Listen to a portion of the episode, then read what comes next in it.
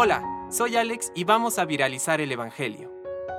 Del Evangelio según San Juan.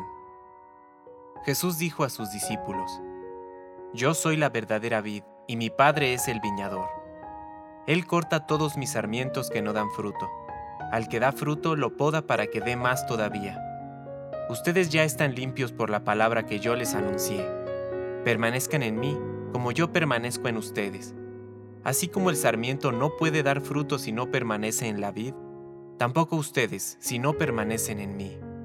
Yo soy la vid, ustedes los sarmientos.